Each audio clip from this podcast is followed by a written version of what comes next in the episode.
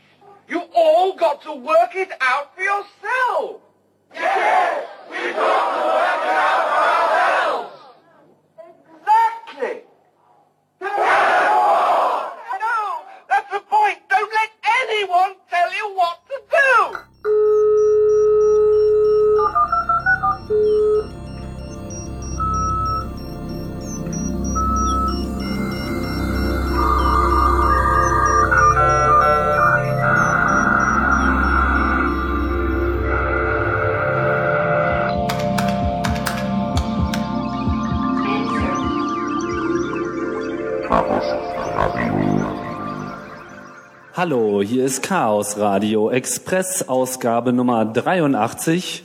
Mein Name ist Tim Pritlove und ich begrüße euch bei meinem lupenden Jingle und äh, zur neuen Ausgabe, die äh, ganz experimentell live stattfindet, ausnahmsweise mal äh, live von einer Konferenz der Republika 08 hier in Berlin, die das zweite Mal stattfindet.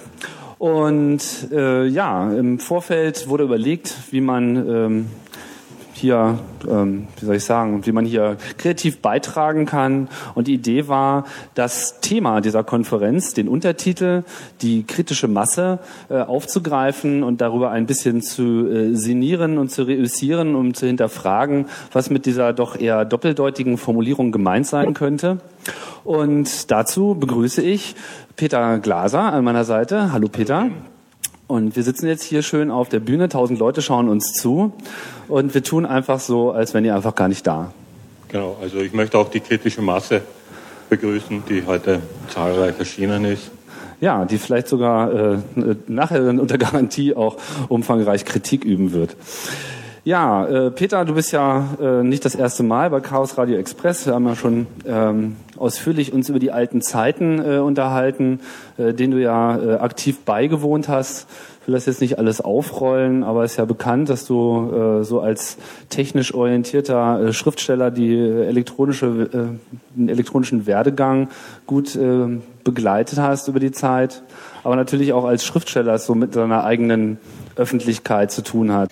Sind denn eigentlich deine Leser, sind die denn eigentlich, hast du da auch so eine kritische Masse hinter dir, die äh, tatsächlich schwer. Kommentare äh, gibt zu deinem sagen, Werk die. und Schaffen? Ich kenne die ja nicht. Das, äh, ähm, Kennst du nicht? Nein, das Merkwürdige, wenn man, wenn man schreibt, das, Journalisten kennen das in beschränktem Maße auch, Schriftsteller besonders, dass man in einen äh, stillen Raum hineinspricht oder hineinschreibt. Also diese Masse ist äh, unsichtbar und ungreifbar. Ich kann immer nur von so einem Glaubensbekenntnis ausgehen, dass das, ähm, was ich von mir gebe, nicht gleich am nächsten Tag als ähm, Einwickelpapier für tote Fische verwendet wird. Und wenn es denn so ist, dass irgendwo ein bisschen was ähm, hängen bleibt oder eine kleine Veränderung bewirkt. Deswegen bin ich ja kurioserweise für dieses Thema heute eigentlich komplett der Falsche, weil ich als Schriftsteller ja äh, den allergrößten Wert auf das Individuum lege und äh, mit, der, äh, mit der Masse, wenn wir den Begriff ernst nehmen würden, was wir nicht so ganz machen werden, ähm, ähm, eigentlich ähm, äh, den gar nicht handhaben kann. Ja, aber jetzt haben wir ja schon bei Monty Python gelernt, dass auch äh, die, äh, die Masse auch aus Individuen besteht.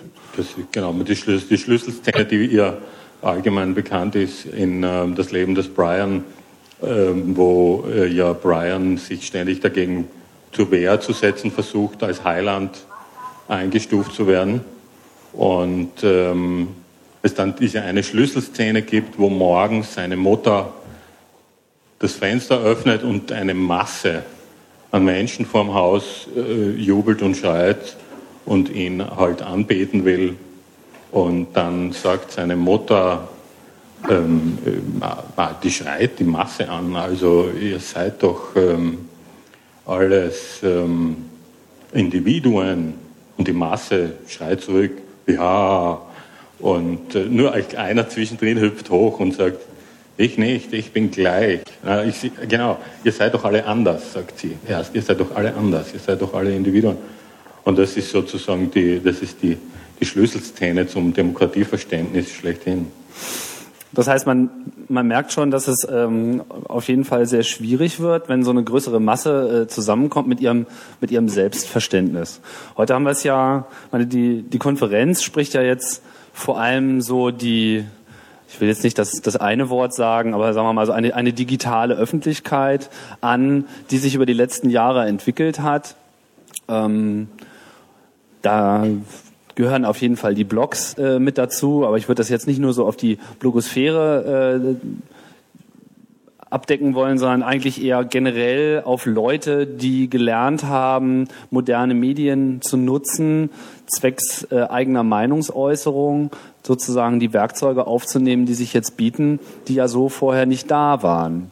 Und das ist natürlich mittlerweile auf jeden Fall schon eine große Zahl. Und jetzt fragen sich natürlich alle, was ist die Zahl, die man erreichen muss, um wirklich zu einer kritischen Masse zu werden?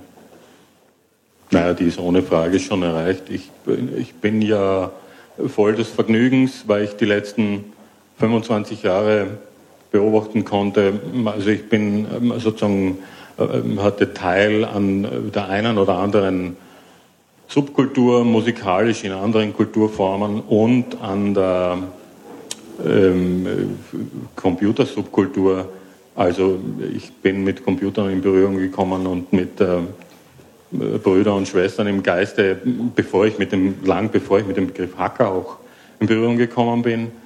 Und äh, was wirklich erstaunlich ist, ist, dass äh, ich da eine, eine, Subkultur beobachten konnte, die in der Zwischenzeit nicht einfach nur zum Mainstream geworden ist, sondern zu einer, zu einer der Leitströmungen, die ins 21. Jahrhundert führt.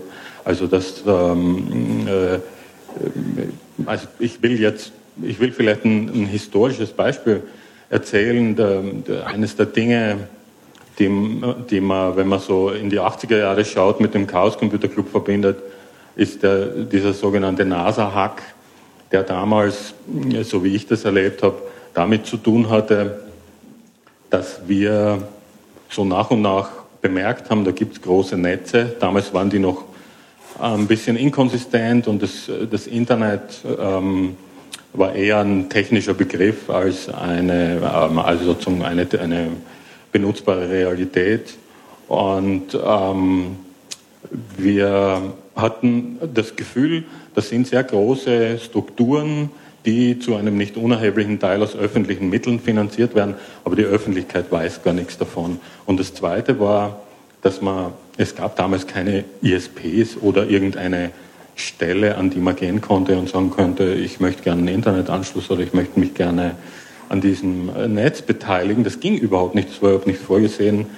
Ähm, ähm, deswegen hat das, was äh, dann später unter anderem als Hacken bezeichnet worden ist, stattgefunden. Das heißt, das war einfach der Versuch, ähm, ähm da teilzunehmen an dieser, ähm, als, als, Teil der Öffentlichkeit, an, diesem, an dieser neuen Öffentlichkeit teilzunehmen was äh, von, der, äh, von dieser Academic Community, in der das äh, damals angewachsen und gepflegt worden ist, gar nicht vorgesehen war. So, äh, ich mache es kurz. Diese ganze Geschichte hat dazu geführt, dass dann ähm, BK, Interpol, der amerikanische Geheimdienst, Hundefänger, alle waren sie da und es war, äh, so, es war allerdings alles so neu, dass es noch nicht mal verboten war. Es gab auch keine Gesetze dafür.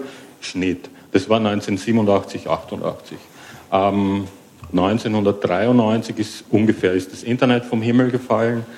Ähm, das heißt, da ist ähm, tatsächlich in der Öffentlichkeit ähm, darüber ähm, an, also angefangen worden zu äh, diskutieren, zu sprechen, dass es ähm, da diese, dieses große Computernetz gibt. Im Dezember 1993 ist in, in der ersten, äh, ein, ein, ein erster äh, Zeitartikel in einer Zeitung in der New York Times. Das war die erste Publikumszeitung, in der was über dieses äh, rätselhafte World Wide Web gestanden ist. Und dann hat sich von 1987 bis 1993 ähm, die Welt sozusagen einmal vom Kopf auf die Füße gestellt.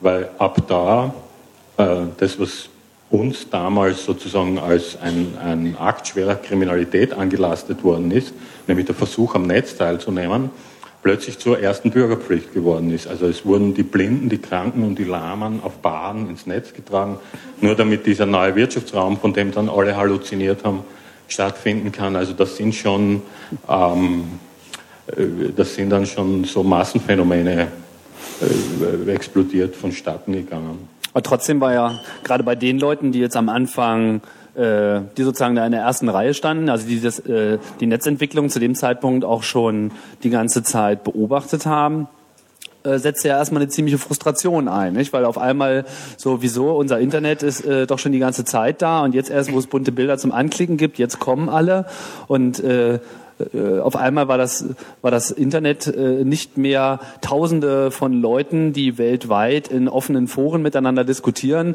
sondern von heute auf morgen kam so der Stempel, wo drauf stand so, äh, hast du keine Webseite, bist du nichts. So und der alte Traum, so die Radiotheorie, so jeder äh, ist ein Sender und das Internet ist irgendwie ein großes weites äh, Netzwerk, was jetzt jedem den Zugang bringt. Das war ja dann lange Zeit erstmal total unerfüllt. Ja, stimmt. Wann siehst du da den Umbruch?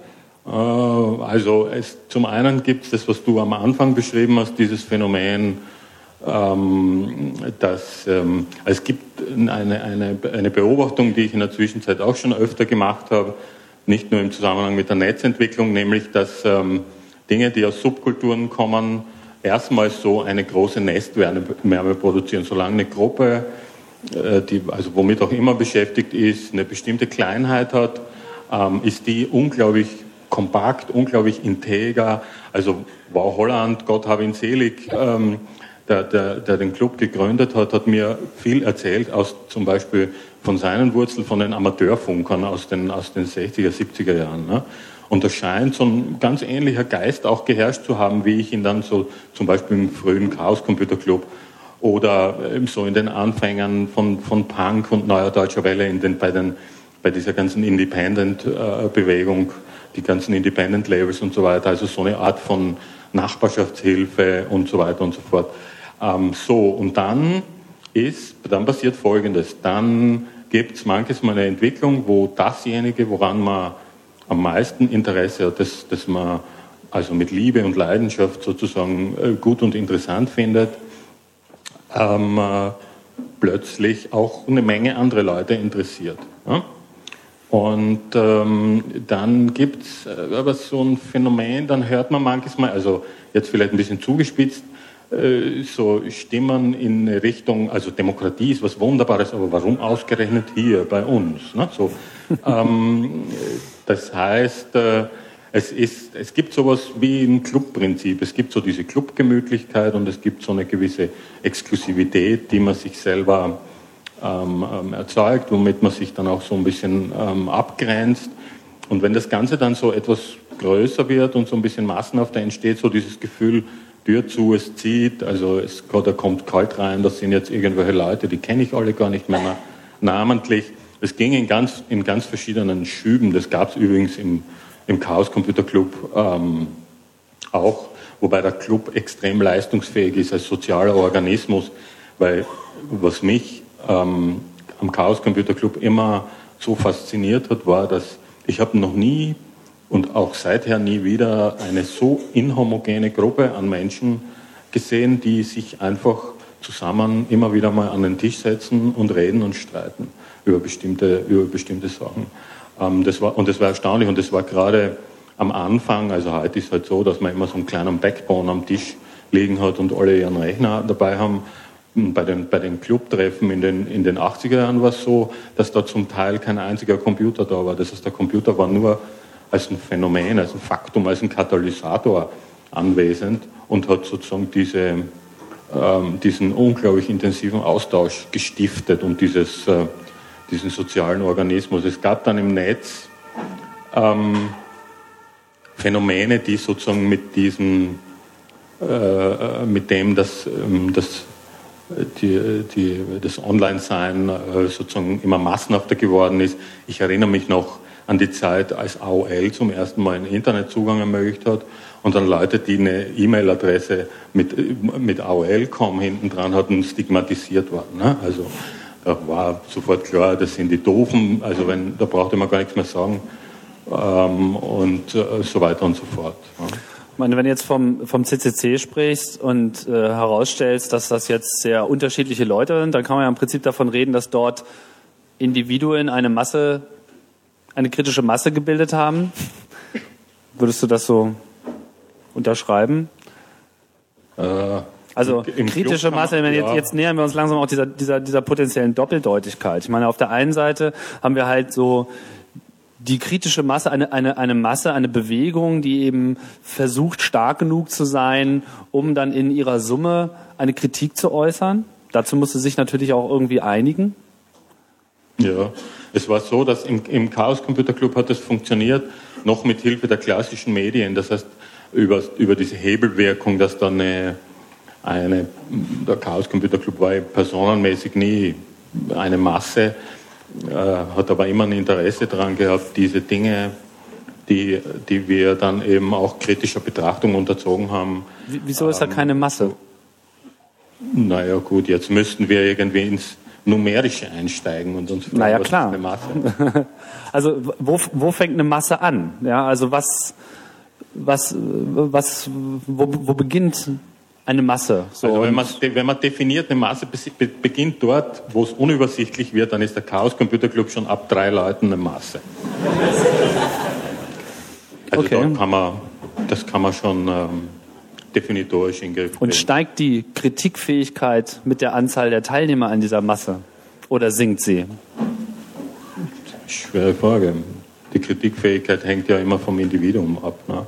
Und es ist natürlich so, dass in so einer Umgebung wie dem Chaos Computer Club die Kritikfähigkeit äh, äh, sehr gefördert und gefördert und gefordert wird, weil es einfach so ist, dass da ähm, zum einen Leute sind, die, die, wirklich Ahnung von dem haben, wovon sie reden, und zum anderen sehr, ähm, also sehr, sehr klare und, und scharfe Geister und Leute, die, die auch mit ihrer Meinung nicht hinterm Berg halten.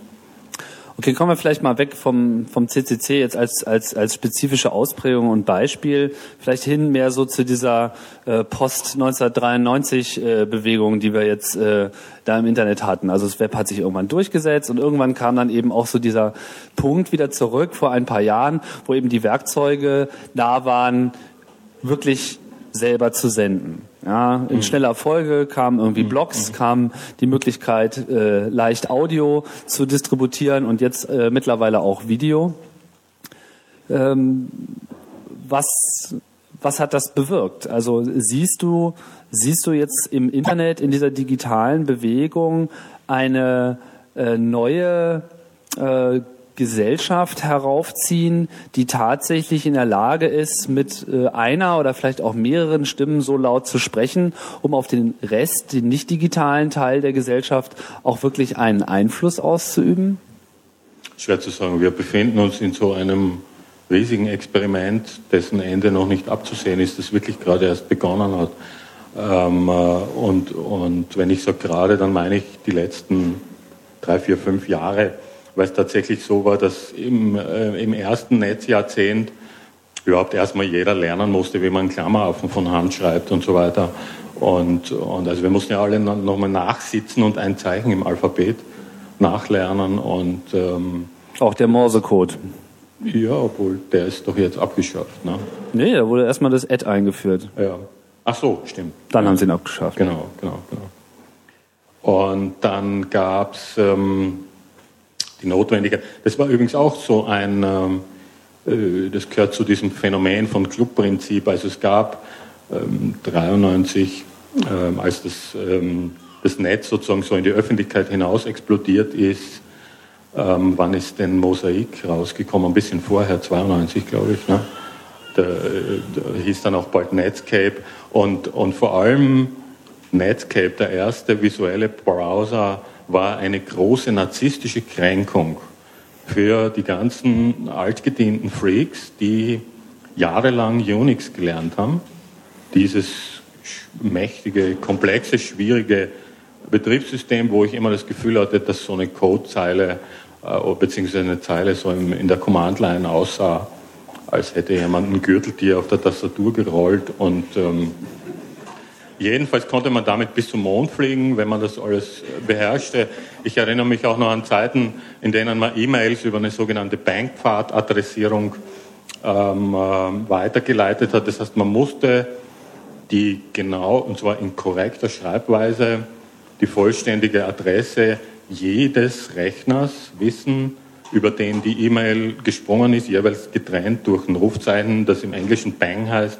Daher diese Bezeichnung Bankwart-Adressierung. So, diese ganzen magischen Formeln haben diese ganzen Zauberer damals beherrscht.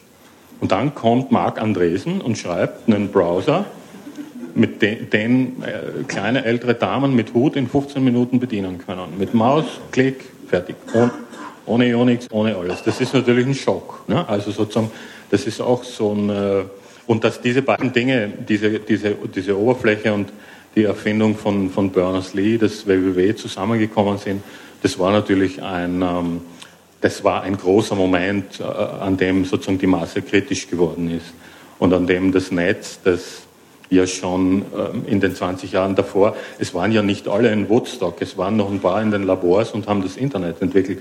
Das ist ja ähm, relativ alt. Es ist in den 50er Jahren die, der, äh, die technische Entwicklung begonnen. Und ähm, Anfang der 90er Jahre war es soweit, dass man nur noch so einen kleinen Schubs äh, machen musste. Und äh, plötzlich griffen so ein paar Elemente zusammen. Und es machte richtig Roms, weil wenn, ich, wenn, wenn, wenn man sich überlegt, von 93 bis heute, was ist das, 15 äh, Jahre, das ist nichts. Und wenn man sich überlegt, was in diesen 15 Jahren passiert ist, ähm, äh, dann muss ich schon ziemlich weit zurückgreifen, bis ich irgendwas Vergleichbares so in der jüngeren Geschichte finde. Ich sehe jetzt mal von kriegerischen Handlungen ab. Ja gut, ich meine, dass der Impact äh, vom, vom Internet nachhaltig ist, da brauchen wir uns, glaube ich, gar nicht weiter zu unterhalten, da sind wir uns auch alle einig. Aber ich frage mich natürlich jetzt wirklich, hat das, hat das jetzt auch eine neue Öffentlichkeit äh, heraufbeschworen? Also ist, ist da, entsteht da jetzt wirklich so etwas wie eine digitale Gesellschaft, deiner Meinung nach? Oder ist das alles nur Hype und irgendwie Selbstbeweihräucherung äh, von Leuten, die äh, ihren Rechner nicht mehr zugeklappt nein, bekommen? Nein, nein, also die, diese, diese neue Öffentlichkeit ist da und die ist ganz phänomenal und die musste auch ihre Zeit finden. Ich, ähm, ich erinnere mich an eine Unterhaltung, die ich mal mit, mit Wow und noch zwei Leuten aus dem, aus dem Club, das muss auch Ende der 80er Jahre gewesen sein. Und da hatten wir damals eine völlig utopische, kühne Idee. Und zwar was, das habe ich damals genannt, das europäische Tagebuch. Also es ging damals, das war noch nicht so lange her, dass ich mein erstes Modem gekriegt habe. Und das war alles noch, da hat man damals die Bits in kleinen Eimerchen immer noch so neben der Leitung hergetragen. Und ähm, ich habe die Vorstellung gehabt, und zwar, ich bin ja Schriftsteller und ich habe mich eigentlich jeden Abend um 20 Uhr geärgert, wenn die Tagesschau war. So still in mich hinein, aber ich habe mich geärgert, weil im Grunde genommen die Tagesschau eine Art von Sprachgebrauch ist, die sozusagen von sich behauptet, ich bin die wirkliche Wirklichkeit. Das, was ich sage, ist sozusagen das Herz der Wirklichkeit hier, ist der Kern der Realität. Und dann habe ich mir gedacht, aber hallo, Moment, halt, ich bin doch auch die Wirklichkeit. Ne? Und ähm, hatte das Gefühl, mit diesem Modem, das ich hatte, und mit diesen Tagen Vorahnungen von Vernetzung, die wir da bekommen haben, ähm, das, wir haben jetzt eine Technik an der Hand, die es uns möglich machen würde, also jetzt so ein Projekt zu entwerfen. Ähm, äh, die Vorstellung war, wir müssten Sponsoren suchen, die in verschiedenen europäischen Ländern Leuten, also Modem und die Verbindungsgebühren sponsern. Das waren damals alles noch Ferngespräche. Also wenn man die Sachen jetzt ähm, zwischen zwei Ländern äh, vermitteln äh, wollte. Und meine Vorstellung war sozusagen den, den, dieser Nachrichtenagentur-Realität, die dann in der Tagesschau stattfindet, eine subjektive Realität entgegenzustellen, aber so auf Augenhöhe und zu sagen, ähm, die Leute schreiben Tagebuch und mit den, mit den Modems haben wir die Möglichkeit, das ähm, innerhalb kürzester Zeit sozusagen zusammenzulegen und so, eine, so einen alternativen Blick auf die Realität zu ermöglichen. Und das, was damals komplett utopisch war, ist heute die Blogosphäre. Das heißt, das ist für mich jedes Mal ein Riesen, eine Riesenfreude, wenn ich das sehe. Es ist eine gewaltige Öffentlichkeit, die erfüllt ist von Sprache. Und das ist natürlich auch was, was mich als Schriftsteller sehr begeistert, weil ich der Auffassung bin, dass Sprache der Kern von Demokratie ist. Sprache ist sozusagen das Idealmodell von Demokratie. Sie gehört uns allen. Es gibt eine Open Source Version davon, an der jeder rumbasteln kann. Die kostet auch nichts. Es gibt auch lizenzierte Versionen, die heißen Literatur. Für die muss man dann ein bisschen was bezahlen. Ähm, jeder von uns hat seinen persönlichen Anteil an der Sprache, seinen Namen. Das sind zwei oder drei Worte, die nur ihm gehören und die sozusagen mit denen er persönlich in der Sprache verankert ist. Das ist ein ganz wunderbares Medium. Das sind 26 Buchstaben, mit denen man ganze Universen aufbauen kann. Ne? So. Und wenn ich sehe, dass da in der Blogosphäre jetzt in der Zwischenzeit ähm, 70 oder 80 Millionen solche kleinen Universen da sind, bin ich erstmal begeistert. Ja, aber jetzt kann man ja nicht, also meine Tagesschau, da kann ich um 20 Uhr reinseppen und dann kommt Tata, hier die Wahrheit. So. Und äh, mit der Blogosphäre ist das halt nicht ganz so einfach, nicht? Da kann man so mit der Fernbedienung ja, vom Laptop sitzen und ja, äh, klickt und klickt. In der Zwischenzeit dank der Blogosphäre, dass es in der Tagesschau auch nicht so ganz, ganz so einfach ist. Weil man tatsächlich in der Zwischenzeit die Möglichkeit hat, die Nachrichten, die kommen, zu relativieren oder einfach sich ähm, ähm, auch noch andere Perspektiven zu verschaffen. Ne? Aber man muss schon selber losgehen. Die Frage ist ja, man muss da nochmal drauf zurückkommen. Ja? Also was äh, hat sich deiner Auffassung nach dort mittlerweile aggregiert, das auch wirklich als ähm, ja als eigene Tagesschau äh, sprechen könnte. Also, also so siehst du wirklich so eine Sammlungsbewegung, wo so wo die vielen zu einem werden und äh, da Heiland, auch eine Gegenthese liefern? Highlight, ja. Vielleicht sollten wir alle unsere Sandalen ja, es hochhalten. So, es, wird immer, es wird immer komplexer. Und das ist sozusagen, ähm, da gibt es keinen Ausweg. Die Welt ist dazu da, komplex zu werden, beziehungsweise die Welt ist ohnehin das Maximum an Komplexität und wir versuchen halt mit unseren kleinen Gehirnchen ähm, nach und nach immer komplexere äh, Vorgänge äh, stattfinden zu lassen und zu begreifen. Es gibt zwei Aspekte. Es gibt komplex und kompliziert, würde ich sagen wenn man so eine einfache Unterscheidung versuchen sollte. Komplex ist hochinteressant. Und wenn ich mir anschaue, mit welchen Komplexitäten wir mit Hilfe dieser kleinen Maschinen in der Zwischenzeit umgehen können, ist es wirklich erstaunlich. Ähm, man muss nur ein paar Jahre zurückschauen, dann ist das, was man, was jeder von uns mit einem News-Aggregator heutzutage, wenn er seinen Rechner einschaltet, vor sich hat, vor ein paar Jahren noch ein sehr teures Privileg nur von großen Zeitungsredaktionen gewesen, die irgendwelche Agenturtiger abonniert hatten, die dann dort in einem speziellen Raum, solange das noch analog stattgefunden hat, ähm, ihre endlosen ähm, Nachrichtenbänder ausgespuckt haben. Jetzt hat es jeder. So. Das ist erstmal irgendwie, ähm, äh, kann man sagen, ganz toll. Und dann ist es aber auch eine Herausforderung. Was sich übrigens den, den, den Mediengebrauch betreffend wirklich fundamental geändert hat, ist, dass es ganz selbstverständlich ist, dass man in der Zwischenzeit losgeht. Das, was du sagst. Also die, die Tagesschau kommt aus der klassischen alten Medienwelt, die selbstverständlich immer noch da ist. Ich bin kein Freund von kulturpessimistischen Modellen, die dann immer sagen, also jetzt kommt ein neues Medium und es frisst die alten Medien auf. Diese dumme Nummer gibt es seit, seit immer. bei Goethe und es gibt irgendwie das gab es mit dem das Fernsehen frisst die Bibliotheken auf und das, und, das, und das Kino und so weiter und so fort. Und das ist immer Unsinn.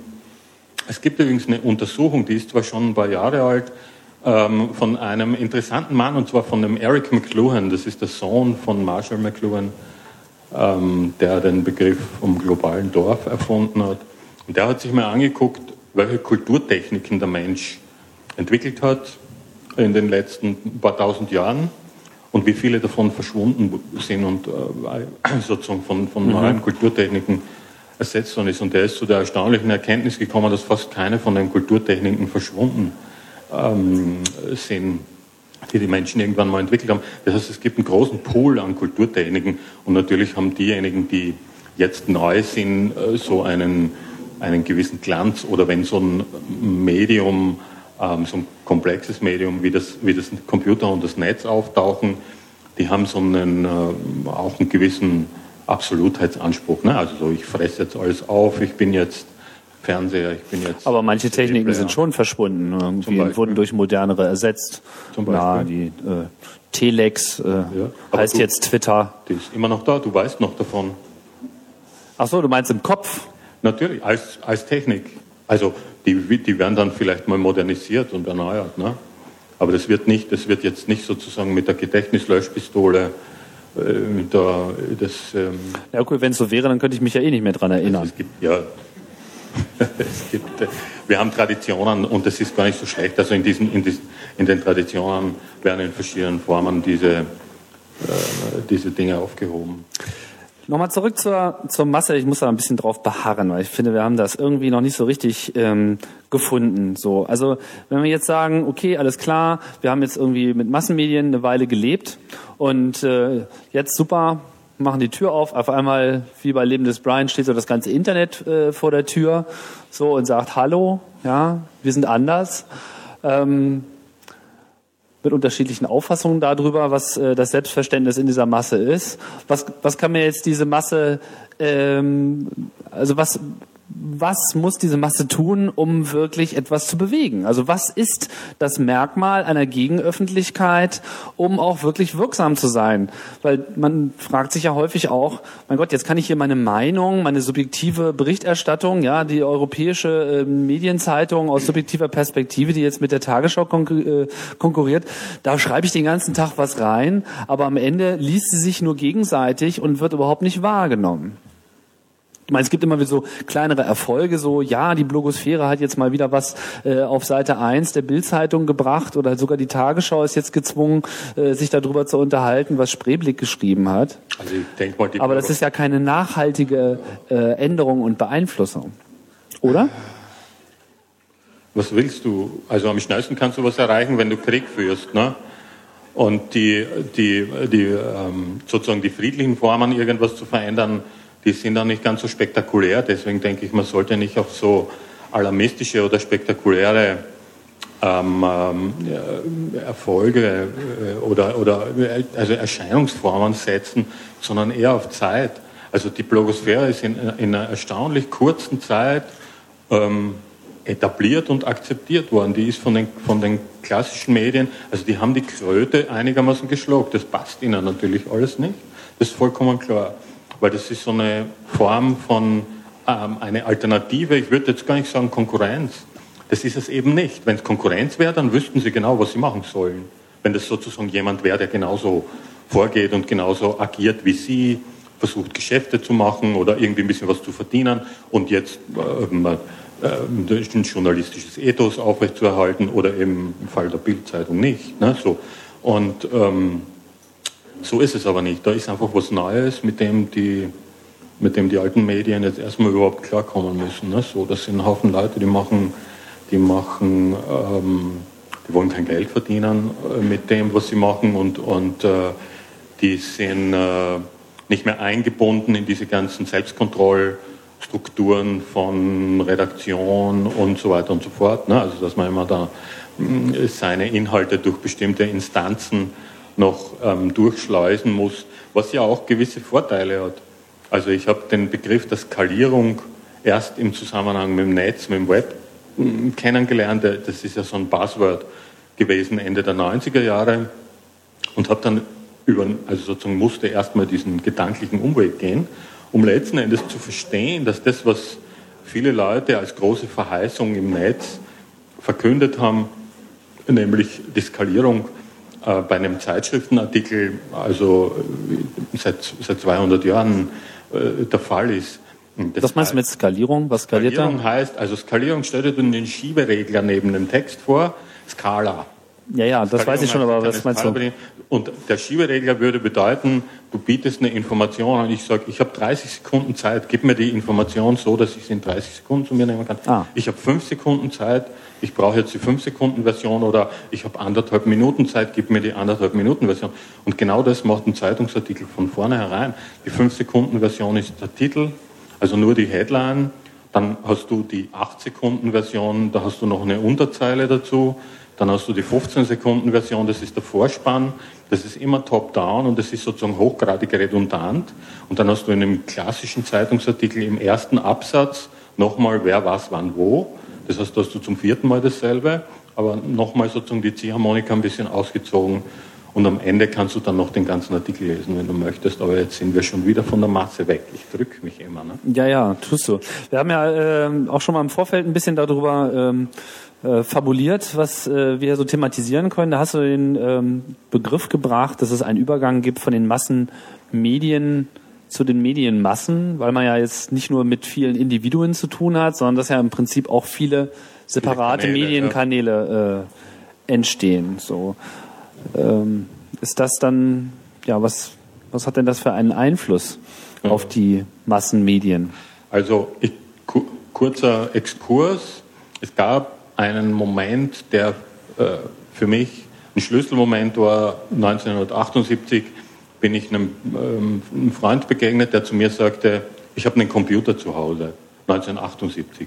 Und das war so, wie wenn jemand zu einem sagte damals, ich habe einen Antischwerkraftgenerator zu Hause. Also, okay, will ich sehen, sofort. Ne, so.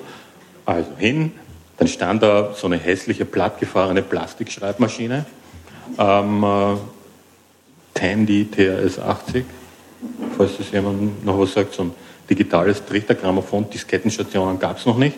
Da war eine Audiokassettenabspieleinrichtung drin, so mit Aussteuerungsregelung. Wenn man ein bisschen zu sehr am Tisch gerempelt hat, dann musste man wieder von vorne anfangen. Egal. Jedenfalls, ähm, und dann, ich weiß noch, ich habe als erstes unterm Tisch geguckt und sagte, wo ist der Computer? Weil ich dachte, der muss irgendwie so groß wie eine Waschmaschine sein oder so, mindestens. Nee, das ist alles da drin, okay. Ähm, und dann stand dann Fernseher, es gab bestimmte Begrifflichkeiten, gab es damals gar nicht, den Begriff Computermonitor gab es überhaupt nicht. Ähm, und okay, man, man, das war auch tatsächlich an den Fernseher angeschlossen. So, und da stand der Fernseher. Und der Fernseher ist ja das Inbe der Inbegriff, für das, äh, das, das war das Massenmedium. 1978 war der Fernseher das Massenmedium. So, das elektronische Massenmedium. Und ich bin ja aufgewachsen mit dem Fernseher. Alles, was ich 20 Jahre lang davor mit einem Fernseher machen konnte, war ein aus, hell, dunkel, laut, leise. Und alles andere war in, dieser, in diesem kathodischen Vakuum in der Bildröhre eingeschlossen und wurde von außerhalb von den großen Sendeanstalten zugeliefert. Es war vollkommen klar, dass das also sozusagen so, so ein spirituelles Refugium ist. Also da ähm, darf man nicht ran. Und äh, als ich ein ganz ein kleiner Junge war, musste ich sogar meinen Vater immer fragen, wenn ich vom ersten ins zweite Programm umschalten wollte. Das war schon klar, dass das so eine besondere Maschine ist. So, und da stand dann dieser Computer und mein Freund ähm, ließ, als erstes ließ er so ein Basic-Programm über den Bildschirm laufen und ich sah Worte und ich sah Zahlen dazwischen und habe nichts verstanden. Und da fange ich dann als Schriftsteller an zu reagieren, weil wenn ich was nicht verstehe, was irgendwie mit Worten zu tun hat, dann befällt mich so das unbezähmbare Bedürfnis, das zu verstehen. Da dachte ich mir, muss ich jetzt sofort wissen, wie das geht und wie diese Sprache geht. Das war das eine. Und dann sagte er zu mir, ich darf auch mal, weil es natürlich klar, ne, will man jetzt mal selber berühren, dieses ähm, mystische Objekt. Okay, und dann saß ich da und tippte Hallo. Und dann war Hallo sofort im Fernsehen. Und das hat mich umgeschmissen. Weil es war, da, es war zwar damals so, dass ähm, es gab schon Videokameras, also da musste man aber immer so einen Bollerwagen mit Akkus, mit Autobatterien hinter sich herschleppen und so. Ne? Also damit hätte man sozusagen in dieses ähm, Bildröhrenvakuum auch eindringen können, aber das war so ein bisschen außerhalb der Vorstellung. Und diese Leichtigkeit, mit der diese kleine Maschine noch dazu mein Medium, die Sprache, ähm, ins Fernsehen hinein befördert hat, da habe ich begriffen, was ein Hacker ist, ohne zu wissen, was das, was das ist, was das bedeutet. Das heißt, da ist diese kleine Maschine, die es mir möglich gemacht hat, in diesen äh, als vollkommen verschlossen geglaubten Raum einzudringen. So, Sprung die, der Fernseher und diese Bildröhre ähm, und diese Belieferung durch die großen Anstalten, wie das ja schon, schon doppeldeutig auch heißt, ähm, ist, ähm, das ist die alte Welt. Die ist immer noch da, die wird auch noch lange da sein. Und dann war, hat sozusagen die neue Welt stattgefunden, die, dass ich was schreiben kann und dass ich in den Fernseher reingehe. Und das ist das, was sich jetzt in der Zwischenzeit ganz generell geändert hat. In der Zwischenzeit wachsen Generationen äh, auf, die, für die das vollkommen selbstverständlich ist, dass es zwei Arten von Massenmedien mindestens gibt. Also die, die konsumistischen, die, dass man sich halt so ein, was ja schön ist, ich lege mich in meine Nährlösung und mache den, schalte den Fernseher ein. Und ähm, also sozusagen das, das Passivum und das Aktivum. Ich gehe ins Netz, ich gucke, ähm, was ähm, ist im Netz zu finden oder was kann ich äh, jetzt, äh, in welcher Form kann ich mich äußern im Netz. Ne? Und natürlich haben wir jetzt das Problem der Vielfalt und der die Vielfalt weit übersteigenden Überfülle, Verga Verschwendung, Vergeudung. Sind, eigentlich sind das Naturprinzipien. Auf jeder Pusteblume sind mindestens 100 so kleine Fallschirme drauf, damit einer überlebt. Ne? Und wir haben das in der Zwischenzeit eben auch in unsere Kulturproduktion ähm, übernommen, dieses ganze Prinzip. Das ist fantastisch auch, weil sich dann so auf verschiedenen Wegen das Beste mag ist mal natürlich auch das Lauteste äh, und grellste äh, bemerkbar machen kann. Das heißt, wenn die, wenn die Blogosphäre eine Pusteblume äh, ist, wenn ich jetzt mal diese mhm. Assoziation übertrage, dann geht es gar nicht so sehr darum, dass sie jetzt in seiner gemeinsamen Masse sozusagen nicht als, als Summe spricht, sondern es geht nur darum, dass möglichst viele sprechen, damit einer durchkommt mit seiner Stimme. Und das ja. ist dann die eigentliche Auswirkung dieses Mediums? Ja, es kommen ja alle durch.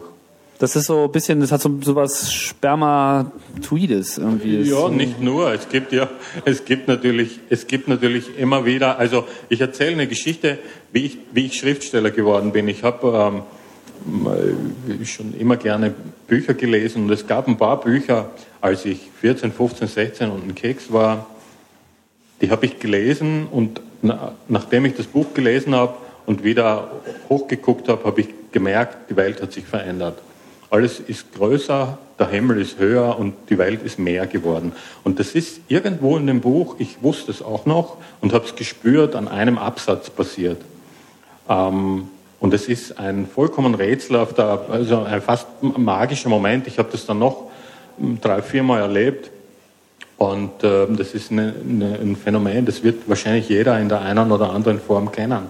Und es ist so, dass ähm, die Autoren, deren Bücher ich da gelesen habe, ähm, sicher nicht gesagt haben äh, oder in irgendeiner Weise haben an, anlegen können oder beabsichtigen können, wir möchten gerne, dass dieser Absatz das Leben von Peter Glaser verändert.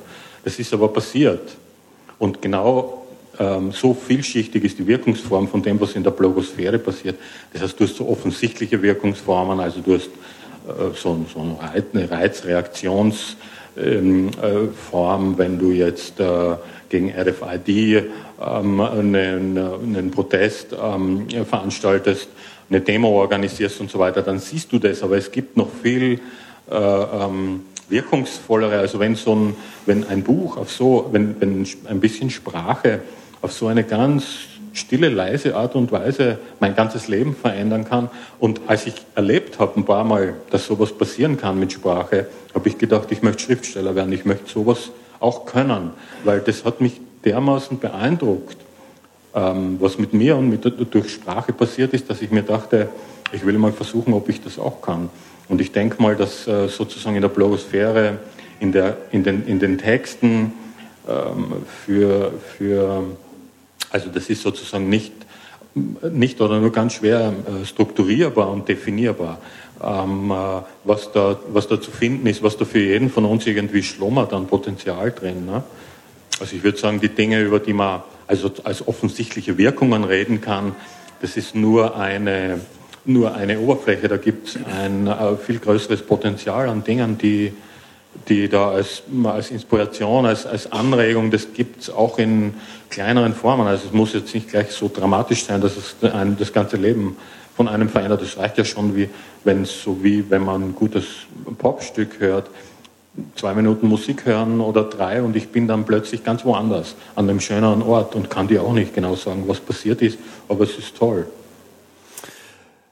Du bist jetzt natürlich, ähm, ist ja klar, bist ja Schriftsteller, bist ja immer sehr am Wort. So, Blogosphäre war das erste, aber mittlerweile haben wir es ja auch mit anderen Medien zu tun und das stellt sich ja dann weniger gegen die die Zeitung, sondern eben gegen das, wo du damals Hallo reingeschrieben hast, auch, also was heißt gegen? Also es stellt sich, ich sag mal, erstmal genau neben das Fernsehen und äh, das Radio.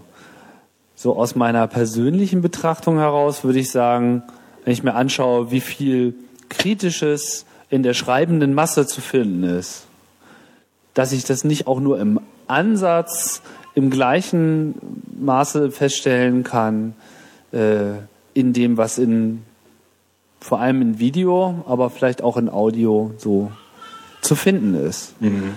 Ist das schwieriger? Ja, man muss jetzt dazu sagen, ähm, ich habe vorhin gesprochen von diesem großen Experiment, das wir gerade alle miteinander stattfinden lassen. Ähm, äh, dieses Experiment, in dem zum Beispiel eine Generation aufwächst, für die es im Grunde genommen ein sonderbarer Gedanke ist, irgendwas äh, nicht im Netz mitzuteilen, ne, zum Beispiel. Also wo ich dann eher mir schon wieder wie so, äh, so ein äh, konservatives Mammut vorkomme, wenn ich eine Vorstellung von Privatsphäre noch ähm, transportiere, die alles sozusagen so ein bisschen restriktiver ist. Ähm, und es gibt aber noch ganz andere Sachen. Es gibt zum Beispiel diese zunehmende Vielfalt an Kanälen. Es gibt ähm, Untersuchungen, ich habe mir das mal angeguckt, die jetzt über die letzten 10, 15 Jahre ähm, beobachtet haben, dass der Medienkonsum, wie das so schön heißt, der jetzt auch die aktiven Formen im Netz einschließt, dass der Medienkonsum ziemlich stark zugenommen hat, was eigentlich eine, eine interessante, äh, was man als eine gute, ähm, also sozusagen positiv bewerten kann. Ne? Äh, die, die, der Umgang mit den Medien, es wird mehr gelesen, es wird mehr, es wird, also es ist eine unglaubliche Konkurrenz zwischen den verschiedenen. Es gibt immer mehr Medien und um mit den Medien auch nur irgendwie ansatzweise ähm, äh, klarzukommen, ist ganz klar, dass man mehr Zeit braucht. Also ich merke das an mir selber. Ich denke dann, gut, so jemand wie ich ist, ist äh, das ist ähm, äh, sozusagen eine, eine professionelle Deformation, dass ich mich so, so viel, dass ich drei Stunden morgens irgendwie meine News abgrabe, aber ich bin da, ich bin da nicht allein. Ich bin ja ohnehin der Ansicht, dass äh, Publizistik oder Journalismus, ähm, dass die Zeiten, wo Journalismus ein, eine, ähm, äh, etwas war, das von einer kleinen Berufsgruppe ausgeübt worden ist, vorbei sind und dass Journalismus heute eine Anforderung an die Allgemeinbildung ist. Das heißt, die, die, die Art und Weise, wie man umgeht mit diesen Massen an Information und Unterhaltung, die auf uns einfluten, äh, machen es notwendig, ein Gefühl dafür zu kriegen, was, also Kriterien zu haben, eine Urteilsfähigkeit ausbilden zu können, was ist Unsinn, was ist Spaß, was ist ironisch, was ist irgendwie, ähm, ähm, wie, wie, kann man Dinge überprüfen was ist und so verantwortungsvoll. Weiter, ne? Was ist Verantwortung, ja, zum Beispiel. Ja, so. Das heißt, wir befinden uns immer noch in der Lernphase. Ja, Lernphase und, und, und Spiel- und Experimentierphase. Also es passieren viele Dinge, ja, wo man bestimmt, ja, also probiert und lernt. Ne? Und ich glaube, also ein Phänomen zum Beispiel, das jeder kennt, ist, dass die Einheiten immer kürzer werden. Ich habe vor ein paar Jahren noch Witze darüber gemacht und habe gesagt, also wir leiden, wir haben uns ein neuzeitliches Leiden zugezogen, eine neue Form von Ungeduld. Das heißt, die Maschinen werden immer schneller, die Verbindungen werden immer schneller und die Ungeduld wird aber auch immer schneller. Das heißt, zu Zeiten, als ich da vor der plattgefahrenen Schreibmaschine saß, hat es drei bis fünf Minuten gedauert, bis ein Programm geladen hat, hat man willenlos über sich ergehen lassen. Ähm, zwei, drei, also zwei, drei Jahre später, als man dann Disketten hatte, ist man schon ein bisschen ungeduldiger geworden. Ne? dann sind die, dann musste man vielleicht nur noch 30 Sekunden warten und dann merkte man, aber das nervt auch. Ne? So. Und dann im Netz bauten sich die Seiten lang auf. Am Anfang dauerte das manchmal, äh, wenn ein bisschen mehr Grafik war im Web, äh, in den, in den frühen 90er Jahren dauerte das auch mal eine, ein, zwei Minuten, bis irgendwie eine Seite aufgebaut war und so weiter und so weiter. Und dann habe ich gesagt, im Grunde genommen fehlt eine Kulturform, nämlich, was ja eigentlich lästig ist, ist, dass diese neuen Formen von äh, Kommunikations- und, und äh, Informationstechnik einem so den Lebensfortlauf perforieren. Das heißt, im Grunde genommen macht man eigentlich ganz gern Dinge, die so eine Kontinuität haben, die durchgehen. Man fängt gern was an und hört dann auf damit. Und man wird ungern unterbrochen und so weiter. Ne? Und dann ist aber dieses ganze Netz, äh, also per se eine Struktur, die sozusagen ähm, eigentlich nur dazu da ist, dass man so von Hölzchen auf Stöckchen kommt. Ne? Und jetzt entwickelt man eben Strategien. Ich habe habe mir dann gedacht, naja, man müsste eigentlich müssten die Kulturproduzenten, Musiker oder Cartoonisten oder wer auch immer auf den Trichter kommen und sozusagen so kleine Pausenfüller machen, so äh, 10 oder 30 Sekunden Kulturgut, ne? so Minis. Also Sachen, die noch kleiner als eine Single sind, Musikstücke, die noch kürzer sind. Und äh, siehe da, was kam als nächstes? Die Klingeltöne und die ganzen Sachen. Ne? So. Und ähm, das Interessante ist auch, dass eine kurze Form, die ja auch ein, ein Welterfolg geworden ist, SMS, gerade aufgekommen ist zu der Zeit, als der Telegrammdienst international abgeschafft worden ist. Das heißt, da ist bloß dasselbe Prinzip nochmal ähm, durch die Hintertür in diese neue Technik eins zu eins wieder ähm, äh, übernommen worden. In der Zwischenzeit ist es so, also Twitter und, und, und, und, und wer sich im Netz ein bisschen umguckt, wird sehr, sehr viele Formen finden, Darreichungsformen, also ich kenne zum Beispiel, es gibt eine äh, Cartoonistin aus, aus San Francisco, die macht so kleine Trickfilme mit Hasen. Die macht, die hat in der Zwischenzeit 40 oder 50 große Hollywood-Filme, die sie alle nochmal nachzeichnet. Titanic und so weiter, ne, mit Kanekel, mit Kanekel. Und die sind alle genau 60 Sekunden lang. Hm. Und das ist so eine Form. Ne? Oder es gibt zum Beispiel jemanden. Titanic, der, den Film oder was? Ja, ja, genau. Der Titanic ganze Film in 60 Sekunden. In 60 Sekunden mit Kaninchen gespielt. Ne, so. Und, ähm, so. und diese kurzen Formen, das Phänomen ist einfach, dass es, das gibt es in, in, ähm, in sehr vielen verschiedenen Formen. Es gibt keine Beschleunigung, es gibt eine äh, Zunahme an kleinteiligen Formen. YouTube ist das sozusagen, es, natürlich gibt es auf YouTube auch ähm, äh, anderthalb Stunden Filme, ne? die sind aber eher selten. Die Standardlänge ist eine Minute. Ein bis drei Minuten, vielleicht ein bisschen drüber, aber die Minute ist wirklich sehr handbar. Twitter ist sozusagen die, die SMS plus Netz. Ne? So, also da hat jetzt das Internet sozusagen die SMS eingeatmet. Und es ist im Grunde genommen, also der kulturpessimistische Ansatz wäre, den kennen wir ja auch schon länger, ja, das ist alles, äh, also so wie das hat man bei MTV auch schon immer gehört, das wird alles, die Schnitte sind alle so schnell, ich kann nicht mehr und so weiter und so fort. Ne? Und das ist vollkommener Quatsch. Das erinnert mich übrigens auch an die Zeit, als ähm, wir noch keinen, keine Monitore hatten, sondern wirklich vor dem Fernseher saßen mit diesen niedrigen Flimmerfrequenzen, ähm, weswegen man dann einfach nach zehn Minuten rote Augen hatte, weil das alles flimmerte. Und dann war es so, dass dieses Flimmern bei den Monitoren, die dann so nach und nach angeboten worden sind, im Grunde genommen erst nochmal zugenommen hat. Das heißt, die flimmernden, weil die, weil die äh, Bildfrequenz beschleunigt worden ist, eine Zeit lang noch mehr. Und dann gab es diese magische Grenze von 72 Hertz, wo das menschliche Auge sich betrügen lässt und das Gefühl hat, das Bild steht. Das heißt, ähm, es gibt Phasenübergänge, wo so eine Beschleunigung eine Zeit lang eine große Unruhe erzeugt und dann tritt aber wieder, also sozusagen, das kann man vielleicht auch verallgemeinern auf die, auf, de, äh, ähm, äh, auf das, was uns mit den ganzen Medien passiert. Also momentan flimmert es ziemlich stark wieder und wir suchen irgendwelche Strategien und Möglichkeiten, mit dieser Vielfalt umzugehen und ein Maximum davon aufzunehmen. Ne? Und eine sehr gute Strategie ist einfach viel kürzere Teile. Ich habe ähm, in meinem, ich bin ein, äh, ich habe immer sehr gern ferngesehen.